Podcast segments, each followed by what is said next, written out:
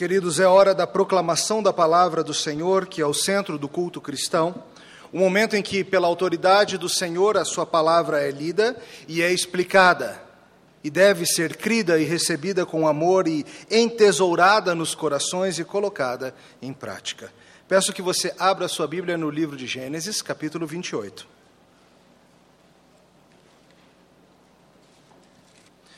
Gênesis 28, nós vamos hoje de manhã tratar do capítulo inteiro.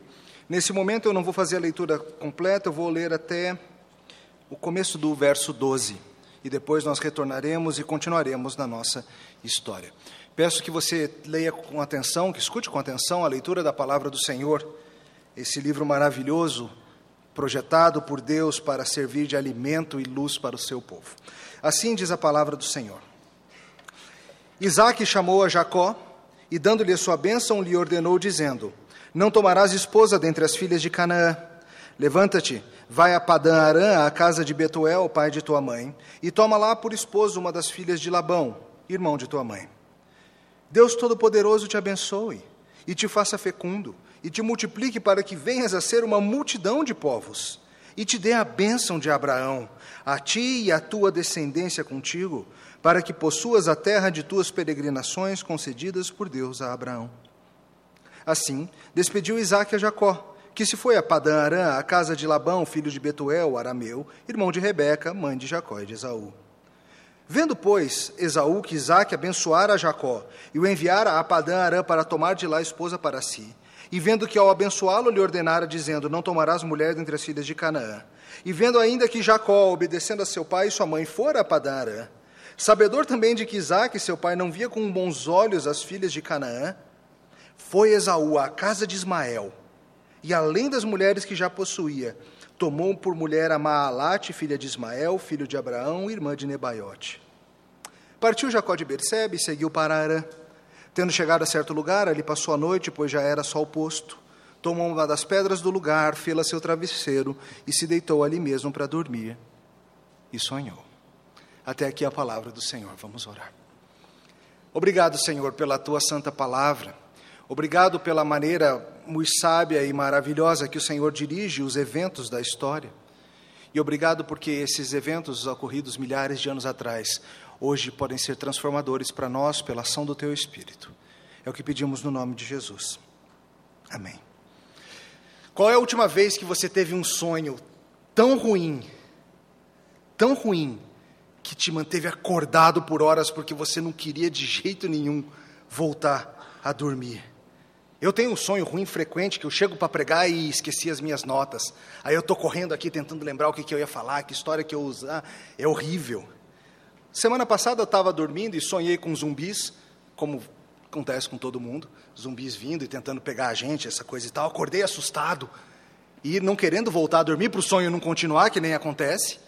Fui ler no WhatsApp o que estava acontecendo e li algumas coisas que me deixaram ainda mais assustado com coisas que se passavam. Foi terrível. Às vezes os sonhos são assim. Às vezes é o contrário. O sonho é tão gostoso e tão bom que você acorda e fala assim: não, não, não, não, quero voltar a dormir. Peraí, não desliguem a cachoeira de chocolate. Estou voltando. Não para o sonho gostoso, quero voltar. Sonhos, queridos, têm fascinado a humanidade desde o princípio. Sonhos são coisas interessantes e há muita especulação sobre eles, sobre como funciona, como não funciona. Sonhos têm fascinado a humanidade. E em certos momentos da história, em raros momentos da história, Deus utilizou sonhos para revelar importantes pontos da história da redenção. Alguns autores sugerem, curiosamente, que, em geral, quando Deus utiliza um sonho para se revelar, isso é um sinal da baixa, pouca vitalidade espiritual daquela pessoa. Não é a regra, mas é em geral. Por exemplo, quando Deus utiliza sonho, é para falar com Faraó, com reis pagãos, é para falar com alguém como Jacó, fugindo de Deus. Sonhos não são marcas de espiritualidade em geral, eles são marcas de baixa espiritualidade, mas Deus se revelando à pessoa. Apesar disso, a Bíblia nos fala no Novo Testamento, lá no livro de Hebreus, que essas formas antigas de Deus trazer a sua revelação passaram com a vinda de Cristo. E hoje nós vamos investigar esse sonho revelatório e ver a partir de Jacó e seu sonho mirabolante o que, que está acontecendo, quem Deus é, o que Deus faz, quem somos nós e qual é a consequência do pecado e como é que Deus lida com pecadores. Hoje, por meio dessa história da fuga de Jacó e de seu sonho, nós veremos que Deus lida com pecadores como Jacó e como nós, infidelidade ao seu pacto e por meio de um mediador. De novo, Deus lida com pecadores como Jacó e como nós, em fidelidade ao seu pacto e por meio de um mediador. Vamos ver isso em algumas partes. Primeira coisa para a gente investigar é a seguinte: pecado tem resultado e Deus segue perseguindo o seu povo. Volta para a sua Bíblia, mas volta para o último versículo de Gênesis 27. Olha o que a Bíblia diz, finalizando e conectando com a história anterior. Disse Rebeca a Isaac: Aborrecida estou da minha vida, por causa das filhas de Et. Se Jacó tomar esposa dentre as filhas de Et, como estas, as filhas dessa terra, de que me servirá a vida? E então Isaac chamou a Jacó e, dando-lhe sua bênção, lhe ordenou, dizendo: Não tomarás esposa dentre as filhas de Canaã, levanta-te e vai para Padã Arã. O que está acontecendo aqui? Essa história, querido, se passa logo depois do episódio da bênção, um dos eventos mais famosos do livro de Gênesis, a história do disfarce peludo, quando Jacó enganou seu pai com a ajuda da sua mãe, se passando pelo seu irmão Esaú. A Bíblia nos conta que desde cedo Jacó tentava enganar o seu irmão Esaú, tentava agarrar o calcanhar dele e levar vantagem. E pouco tempo antes do começo da nossa história, ele havia utilizado a cegueira a velhice do seu pai Isaac, e ele desonra o seu pai, ele engana o seu pai para ganhar a bênção que era devida a seu irmão, por ser irmão mais velho. Nós vimos semana passada isso com detalhes e vimos como quatro tolos passam a história se enganando e sendo enganados, mas que, mesmo com a tolice, mesmo na rebeldia, acabam fazendo a vontade de Deus, mesmo que seja como eles não esperavam. Mas vimos também que a família acabou destroçada que aquela história de enganar e ser enganados acabou com a relação familiar. Isaac terminou apavorado ao ver que a tentativa que ele fizera de ir contra a vontade de Deus deu errado, e ele acabou abençoando Jacó e não Esaú. A gente viu que Esaú estava disposto a trucidar o seu irmão por causa do engano. E a gente vê Rebeca temendo pela filha, pela vida do seu filho amado Jacó. Esaú ficou furioso. Agora eu mato. Ah, foi a vida toda me enganando, agora eu mato. Assim que papai morrer, assim que o luto passar, eu pego Jacó. E Rebeca, ouvindo isso, prepara mais um plano. Rebeca, que escreveu o livro geral do engano da família, prepara mais um plano. Ela fala para o seu marido, ela chega com uma historinha que é meia verdade. Não é totalmente errada, não é totalmente mentirosa, se utiliza da verdade para os seus fins escusos. E ela chega e fala assim: querido Isaac, foi tão ruim nosso filho Esaú ter tomado filhas pagãs, filhas dos cananeus. Foi tão ruim nosso filho Esaú ter casado com mulheres que não são do pacto. Eu não vou conseguir viver se Jacózinho fizer o mesmo. Eu não vou conseguir viver se Jacó fizer igual e for casar com alguém que é dessa terra. Vamos fazer o seguinte: Vamos mandar ele para longe, e, e, talvez a ideia tenha sido dela, mas parece que foi do próprio Isaac. As mulheres às vezes conseguem convencer-nos a fazer coisas e a gente achar que a ideia foi dele. Nossa, ainda por cima. Mas assim vai. E Isaac tem então a seguinte ideia: Filho meu Jacó, não case com mulheres daqui. Vá para longe. Vá para onde eu trouxe a sua mãe. Vá lá para Padã Arã, para a casa de Betuel, pai da tua mãe, e toma uma das filhas de Labão para ser tua esposa. O que está acontecendo é bom, de certa forma. Ele, diferente do, do seu irmão, estava casando dentro do pacto, não estava violando essa ordem do Senhor. Mas a gente sabe que no final das contas o que está acontecendo é uma meia-verdade. A preocupação de Rebeca não é de verdade com o casamento. Qual é a preocupação de Rebeca? Ela não quer que o filhinho Jacó seja trucidado pelo seu irmão. Isaac aceita, e tudo é arranjado para que ele fuja para a terra de Padã Arã. A família, destroçada pelo pecado, agora está de vez arrebentada. E veja, querido, que nisso tudo Rebeca é incapaz de trazer a verdade. Rebeca é incapaz de chegar como uma mulher de fé deveria ter feito, chegar para Isaac e abrir o jogo e assumir o que ela fez, e assumir a culpa dela, e questioná-la acerca das intenções ruins dele, que ele tinha sim. e expor a situação familiar e falar: olha só, teu filho Esaú vai matar o teu filho Jacó assim que você morrer. Você ainda tem poder para fazer algo a respeito. Isso é o que uma mulher cristã deveria ter feito. Mas Rebeca já se acostumou que a vida funciona por meio de engano, que a vida funciona melhor com meias verdades, que a vida funciona mesmo é com a gente dando os nossos jeitinhos. E aí ela cria toda essa história, não quero que Jacozinho case com mulher daqui, quero que ele case de alguém de longe, etc. E Rebeca faz mais um plano para proteger o seu filho.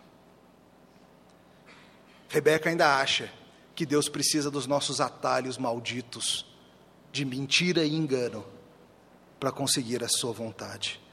Rebeca ainda acha que a vida se lida com subterfúgio, é com engano. Infelizmente, Jacó e Esaú cresceram assim. Não quer dizer, veja, que Isaac e Rebeca fossem descrentes, não é isso. A Bíblia nos indica que eles eram sim crentes nas promessas de Deus, mas eram pais tolos, que guiaram mal os seus filhos. Pai e mãe que, por meio de sua dinâmica familiar, ensinaram mal os filhos, de forma que os filhos cresceram aprendendo esse mesmo joguinho de engano, de tolice, de preferir a si mesmo.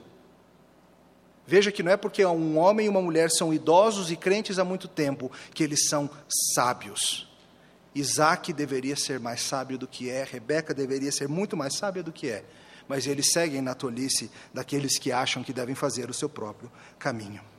Pais e mães, vocês precisam aprender da palavra do Senhor como guiar seus filhos. Não é da sabedoria popular, embora às vezes ela acerte não é dos manuais seculares de criação de filhos, embora pela graça comum às vezes eles acertem.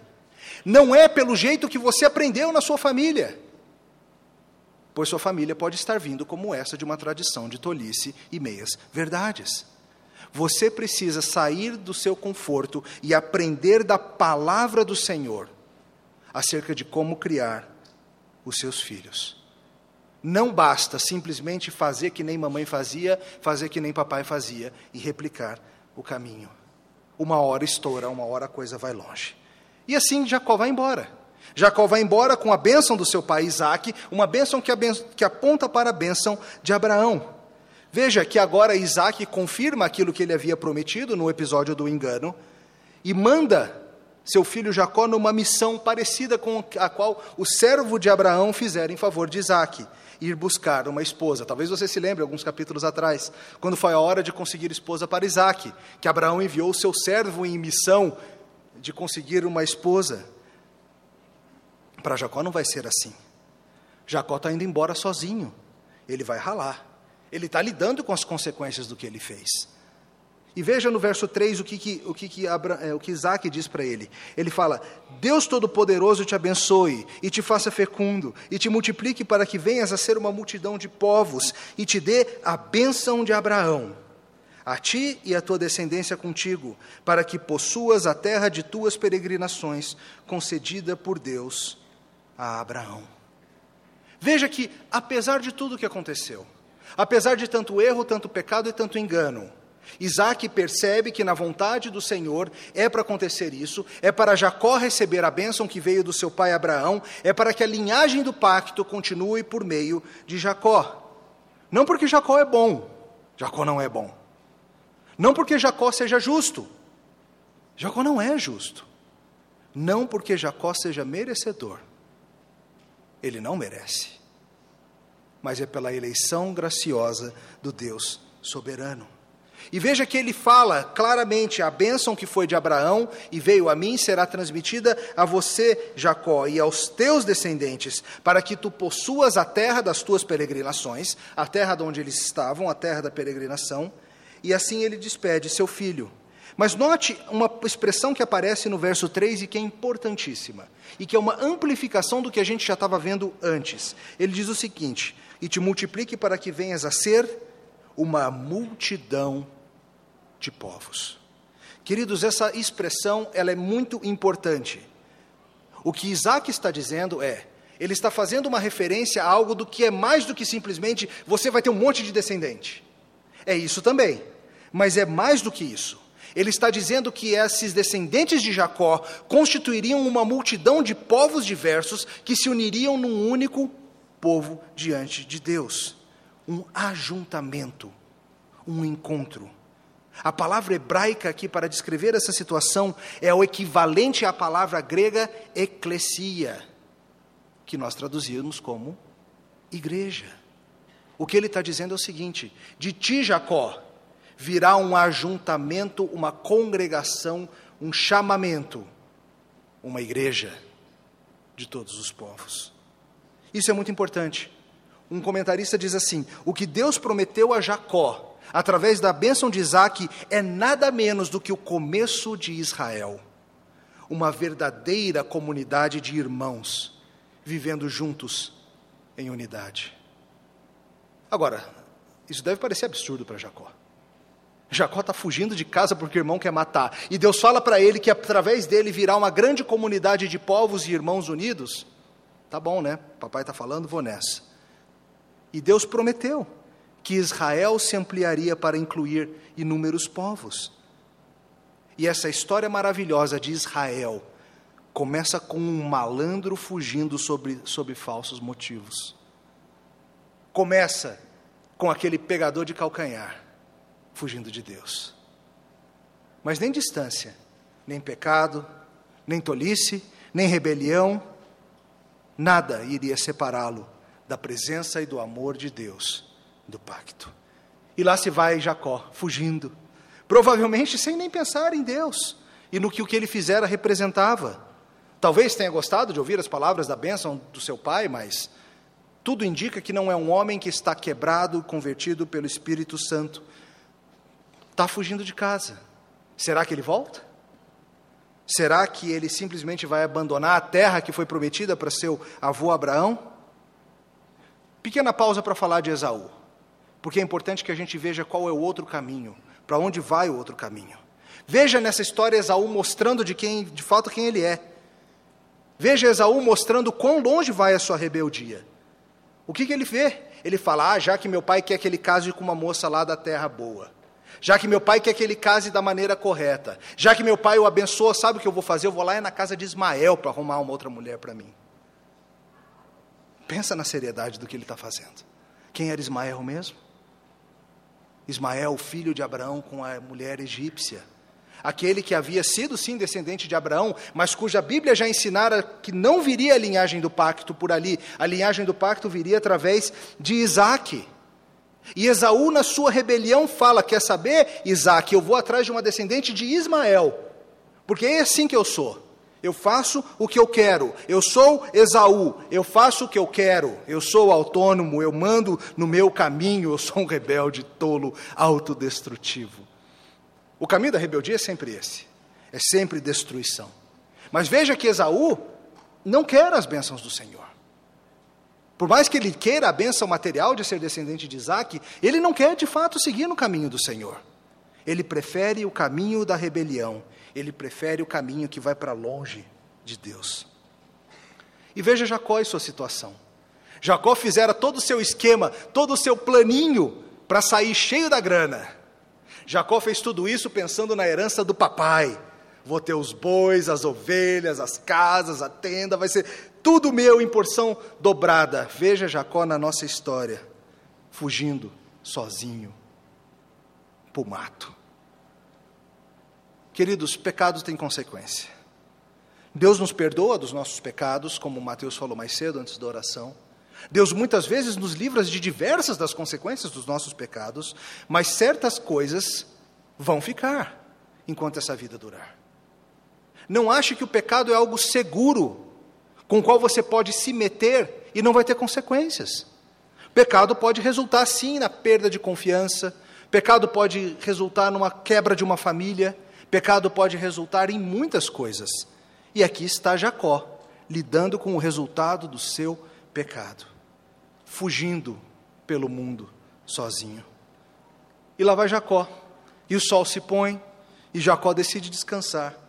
E Jacó pega uma pedra para servir de travesseiro.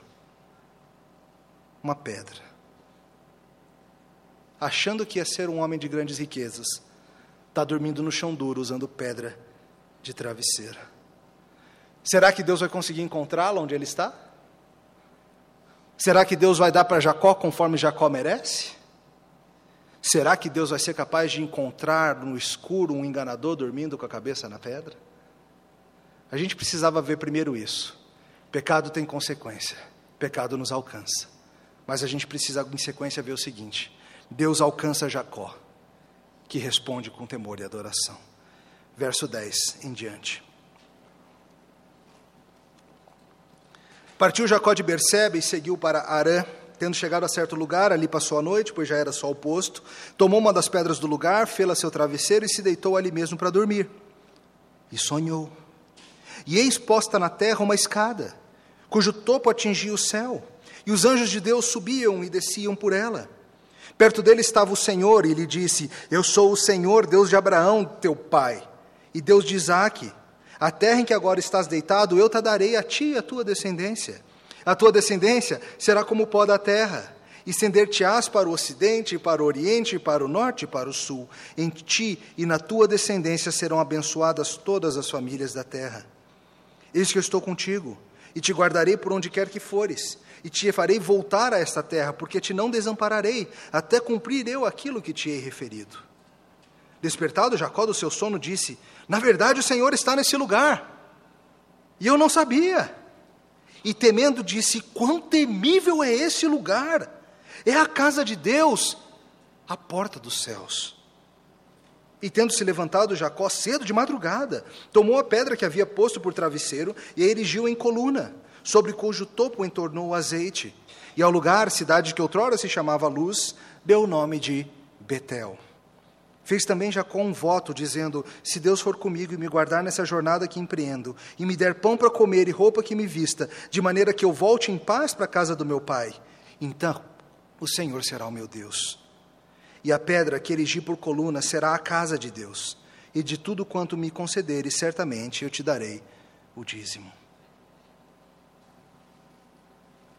Jacó não está longe de Deus, nem seria possível estar. Não há nenhum lugar nesse mundo para onde Jacó pudesse fugir que Deus não o alcançaria, e Deus vai alcançá-lo dormindo. Jacó deita na pedra, Jacó está exausto da fuga e Jacó sonha. E esse sonho é como uma avalanche crescente que vai ficando cada vez mais impressionante, os elementos vão se desdobrando e mostrando. Ele está sonhando e no seu sonho ele vê uma escada. E essa escada não somente é grande, mas ela vai até os céus. Uau! Que coisa misteriosa. Mas não basta. Nessa escada ele vê anjos do Senhor subindo e anjos do Senhor descendo. E ele vai seguindo provavelmente a escada e olhando para cima, e quando ele olha para o topo da escada, ele tem talvez o maior choque da sua vida.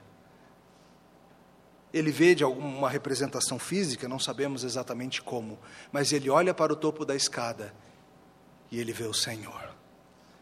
Ele vê Yahvé. Ele vê o Deus do seu pai, o Deus do seu avô, o Deus criador dos céus e da terra. E o Senhor tem algo a dizer para Jacó. Lembre-se, Jacó não é alguém que está interessado nas coisas do Senhor. Não é alguém que teme ao Senhor. Lembra-se do falso juramento que ele fez no capítulo anterior? Quando ele tomou o nome desse mesmo Senhor em vão, para corroborar a sua mentirinha. E agora ele está face a face com esse Deus. Veja que Deus busca o homem Jacó quando Jacó não está buscando a Deus. Pensa nisso.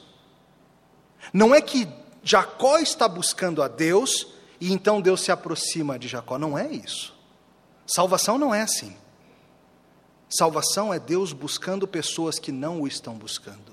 É Deus perseguindo rebeldes. É Deus indo atrás de ímpios. É Deus amando e quebrando a resistência daqueles que o odeiam. Jacó está indo para longe. Jacó está fugindo de Deus. Mas Deus vai alcançá-lo. Foi assim que Deus fez contigo. Tem acontecido na infância, tem acontecido na idade adulta. Se você é de Cristo, como temos aprendido exaustivamente em Romanos, um dia Deus quebrou a barreira do teu coração, pois você não o buscava. Não há nenhum bom, nenhum sequer, não há quem busque a Deus. Paulo falou. E um dia Deus te alcançou na sua rebeldia, na tua fuga, e Deus te chamou para perto dele.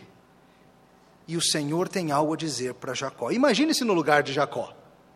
Até aquele dia na sua vida, você não pensou muito acerca de Deus. Se Deus existe, Ele não se importa muito conosco. Se Deus existe, Ele tem coisa mais importante para fazer do que cuidar dos nossos afazeres domésticos. Se Deus existe, Ele quer que eu seja feliz. Sei lá o que, que passava na cabeça de Jacó. Talvez algo que passa na sua.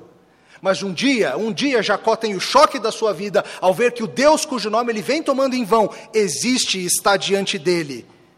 O que será que Jacó pensou? Deve ter pensado, é agora, acabou-se tudo. Ele sabe que eu menti, ele sabe o que eu fiz, ele sabe que eu tomei o nome dele em vão. Pronto, acabou tudo. Fugi de Esaú, Deus me pegou, a vida termina aqui. Eu teria pensado isso. Mas então, o nosso Deus faz algo fabuloso. O nosso Deus, queridos, ele é mais do que a gente pensa. Ele é mais poderoso do que sua mente consegue imaginar. Ele é mais santo do que seu entendimento consegue compreender. Ele é mais feliz do que você sequer consiga sonhar. E a sua misericórdia vai mais longe do que qualquer um de nós consegue ir. E Deus misericordiosamente chega para Jacó e não dá para Jacó o que Jacó merece. Mas o que, que Deus faz para Jacó? Deus renova sua aliança com ele. Deus pega a mesma aliança, o pacto santo da graça, que havia sido feita com Abraão que havia sido renovado com Isaac. E Deus fala para ele: Jacó, vou fazer algumas promessas para você. Provavelmente era a última coisa que Jacó esperava. E Deus vem e promete. Deus promete que vai cuidar dele. Deus promete que vai fazer o nome dele grande. Deus promete que vai protegê-lo na ida e no retorno seguro. Deus promete para ele que as mesmas bênçãos que foram prometidas para o seu avô Abraão seriam dele e que a descendência dele seria inumerável porque é pela graça, queridos, que Deus nos dá as coisas. Jesus disse que quem precisava de médico não eram os sãos, eram os enfermos. Ele encontra Jacó quando Jacó está no seu pior, quando Jacó está fraco, fugindo, assustado. Não há nenhuma preparação da parte de Jacó, é meramente, é puramente graça da parte de Deus. Ele diz no verso 13: Eu sou o Senhor, Deus de Abraão, teu pai, Deus de Isaque. A terra em que agora estás deitado, eu te darei a ti e a tua descendência.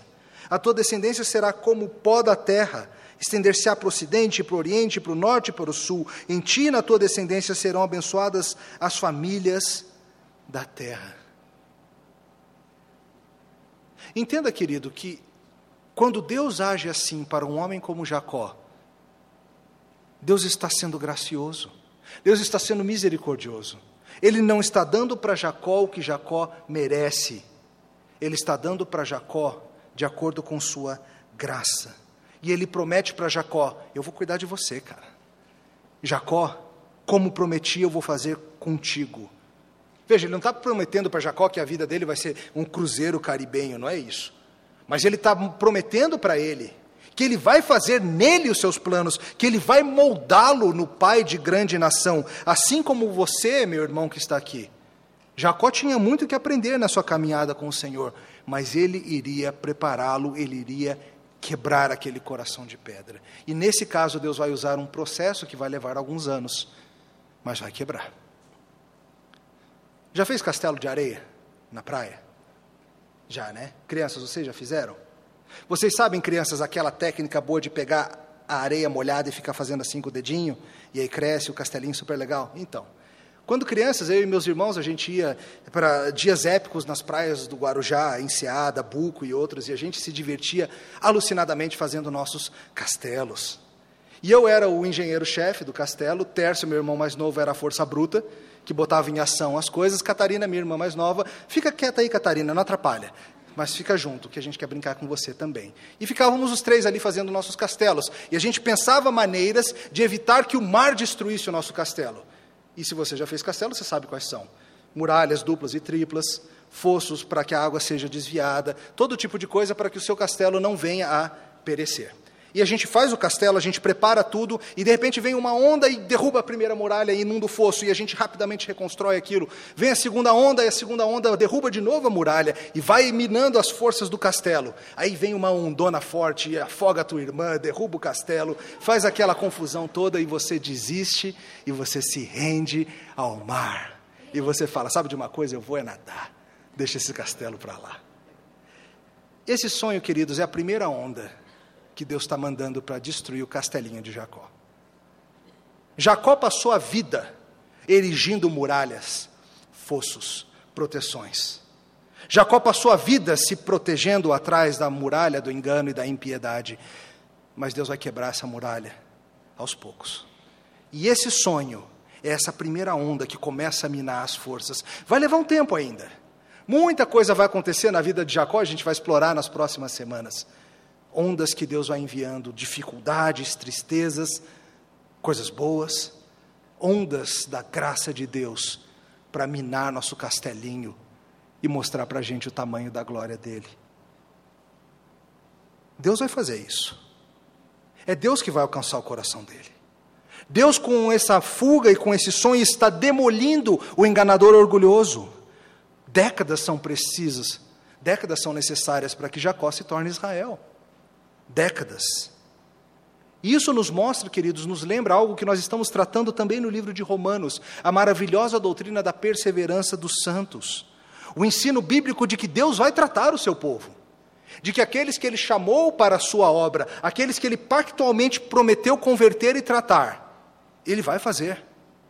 Às vezes leva mais tempo do que a gente imaginava, às vezes é mais difícil do que a gente sonhava, às vezes é bem mais demorado do que a gente queria, mas Deus vai nos tratar. Pode ser que você que esteja aqui hoje tenha algum querido, alguém da família, que você olha e pensa, está perdido para sempre. Saiu da casa e foi para Padã Arã, e deve estar tá por aí dormindo usando travesseiro de pedra. Descanse na promessa do Senhor, queridos, de que se Ele é de Cristo, que todo aquele que pertence ao Senhor não será perdido, ainda que ande um tempo longe. Que todo aquele que é parte do plano eterno de salvação do Senhor, ainda que pareça irremediavelmente perdido, será encontrado, será buscado. Talvez a sua decepção seja consigo mesmo, com o seu pequeno progresso na fé, com seus constantes lapsos e retornos aos caminhos dos pecados. Considere Jacó, querido. Deus não terminou de lidar com você ainda. Você ainda não é obra acabada. Jacó, depois de uma experiência fantástica como esse sonho que Deus lhe dá, continuou vagando pelo mundo, enganando e sendo enganado por um bom tempo. Até que finalmente ele chegou, lutou com Deus em Peniel e foi transformado em Israel. Mas ainda levou um tempo. Às vezes o Senhor leva um tempo para quebrar todas as barreiras do teu castelo. Não significa que não vai acontecer. E veja que Jacó reage, reage com um temor. Primeiro de tudo, ele fica assombrado, a Bíblia nos fala. Ele fica com grande temor. Veja o que ele diz no verso 17: E temendo, disse: Quão temível é esse lugar! É a casa de Deus, é a porta dos céus. Trata-se de um homem que até aqui não demonstrava nenhum temor do Senhor. Mas uma das formas, uma das evidências que a gente vê o trabalho de Deus no nosso coração é por meio de um crescente temor do Senhor. Um temor que deve andar, claro, junto com o amor, com a reverência, com todas as outras coisas, mas um temor. Um reconhecimento de que nós somos pequenos e pecadores. E Yahvé não é pequeno e não é pecador. E que eu diante dele não tenho nada a oferecer. Não tenho para onde me esconder. Ele me alcança onde eu estiver, até dos meus sonhos, como Jacó experimentou. Jacó não temia o Senhor, mas agora ele está começando. Jacó teme ao Senhor. Jacó, como resposta pela grandeza de Deus, adora ao Senhor. Veja que o texto nos diz que ele pega as pedras, ou a pedra que ele usou de travesseiro, e erige ali um memorial, derrama óleo, ele adora ao Senhor. E ele cria ali um memorial. Ele dá um nome para aquele lugar, qual é o nome que ele dá? Betel, que significa casa de Deus. Beit é casa, El, Deus, casa de Deus. porque ele entende que algo se passou naquele lugar que não é comum, que ali ele reconheceu e foi encontrado por Deus, e o seu coração grato diante de Deus se mostra em decidir adorar e em decidir dizimar, são indicativos da vitalidade da fé de alguém. Isso é importante. Jacó ainda não está completamente tratado, mas Jacó já está dando sinais de ser alguém tratado.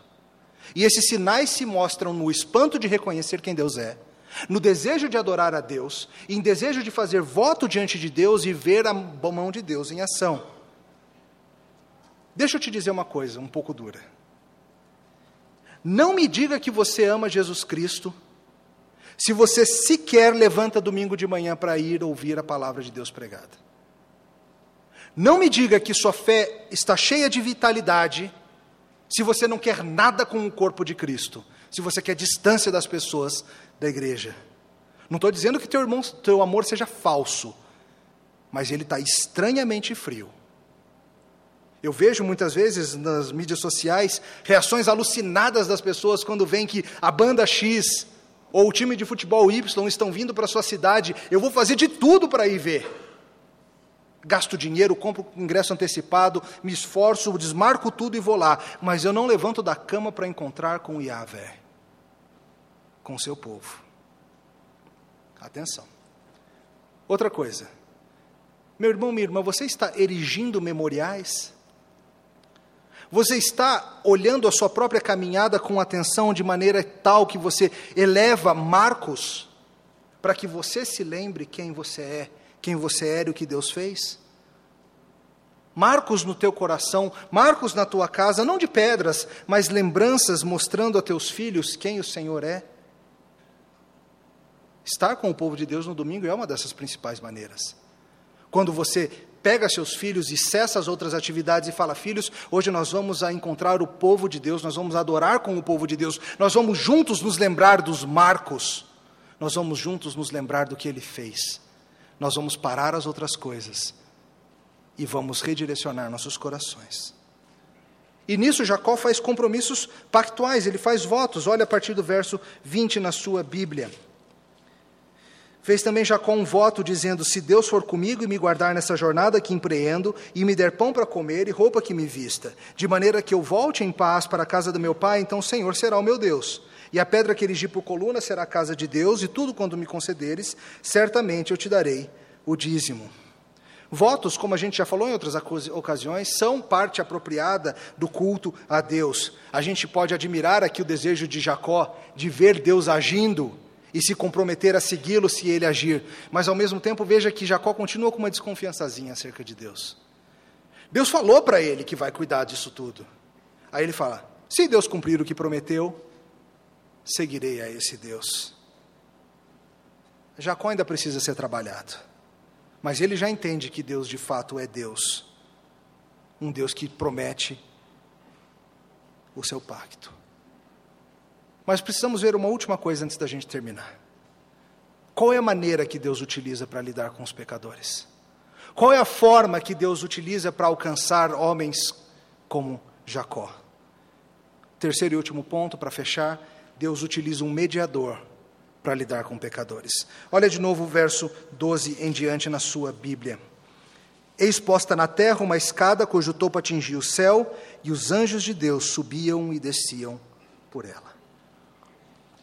A Bíblia nos ensina que existem anjos, mensageiros de Deus. Aproveito para te alertar, cristão, contra excessiva curiosidade nessa área.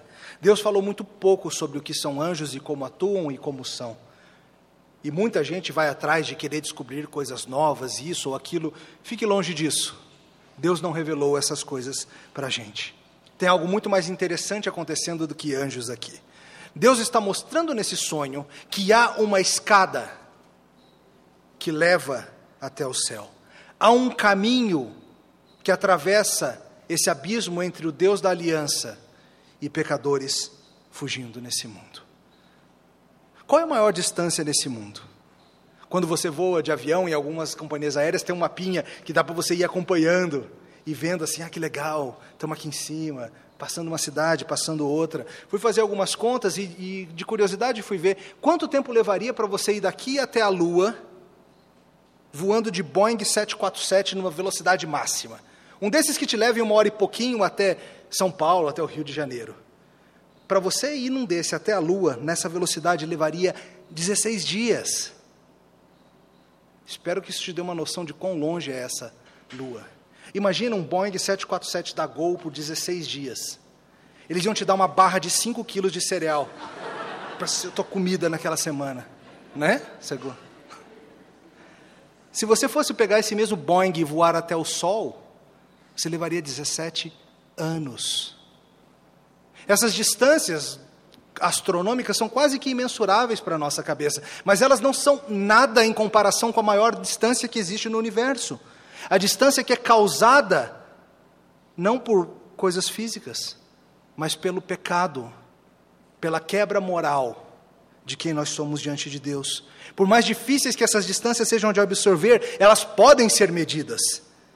Dê-nos tempo suficiente e nós chegaremos lá.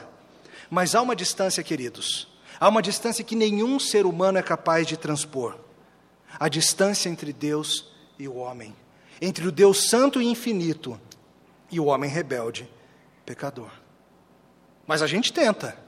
E a história da humanidade é uma história de tentativas de fazer exatamente isso. Romper a barreira, vencer a distância, chegarmos até o céu. E nós lemos aqui em Gênesis uma grande tentativa de fazer isso. Qual foi? Babel.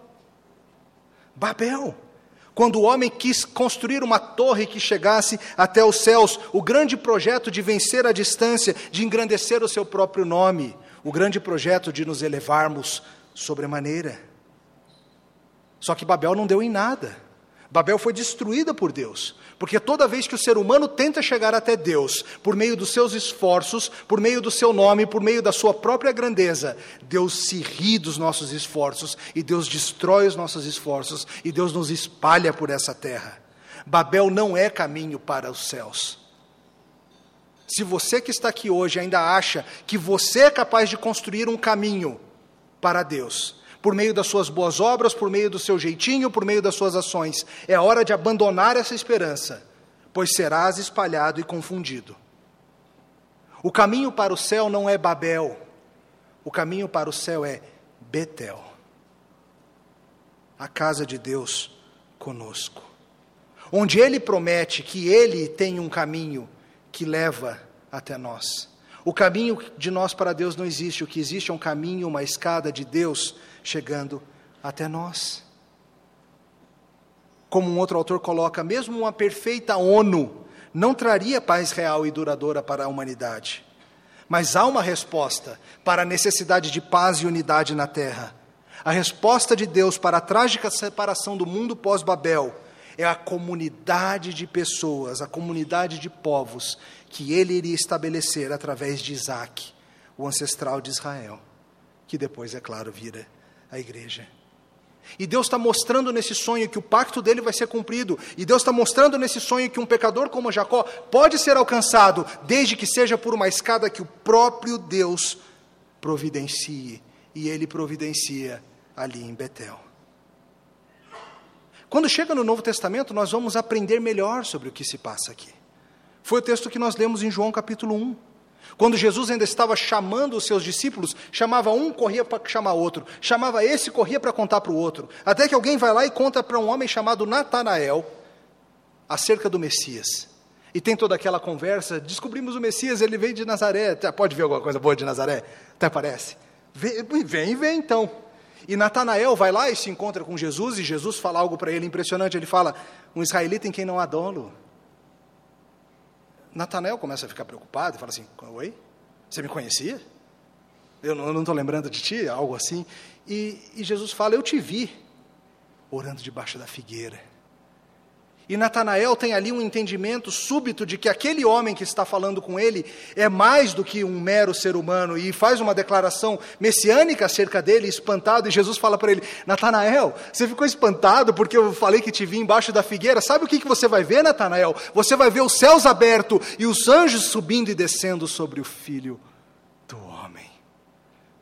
E não tenha nenhuma dúvida de que Natanael lembrou-se do sonho de Jacó e Natanael deve ter olhado espantado para aquele que falava que ele seria a escada.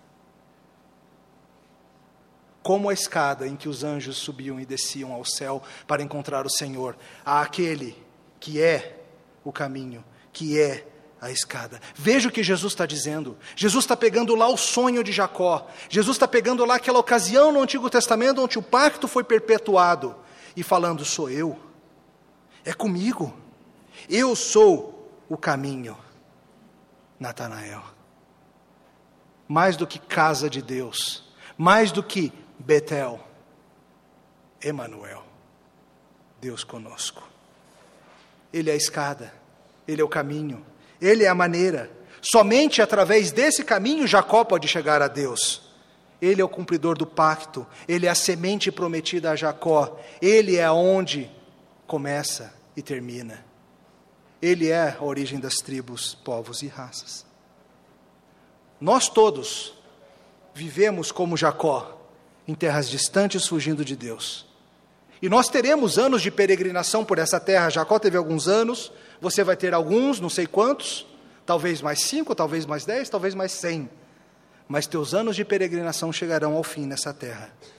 E a promessa do Senhor é que você, se você é dele, como Jacó, você será restaurado. Como Jacó, teu forte de areia será destruído. Nos nossos dias nós temos que nos lembrar disso, queridos. Quando nós vemos a igreja sendo ameaçada, sendo destruída, sendo trucidada por aí, por Esaús desse mundo que desejam o fim de Jacó, nós devemos nos lembrar que a igreja do Senhor não será perdida. Essa comunidade de povos não pode ser destruída. E em Jesus Cristo, Emanuel, ele providenciou o caminho para Betel, pois ele é quem veio de cima e habitou entre nós plenamente homem ele também é totalmente divino e ele abriu o caminho para nós. Jacó estava longe, mas Jacó chegaria pela graça dele. E de todos os problemas que Jacó teria que lidar, ele já tinha a promessa soberana de que ele chegaria em casa, porque Deus providenciaria. O caminho está aberto. O caminho está aberto para todo aquele que crê. O caminho para Deus é um só: Jesus Cristo e por essa escada, inúmera multidão sobe e subirá ao Monte Sião. Uma enorme comunidade de antigos Jacós que se tornam Israel. Se você tiver que resumir em uma palavra, sugiro graça. Oremos. Te louvamos, Senhor, pela escada, Jesus.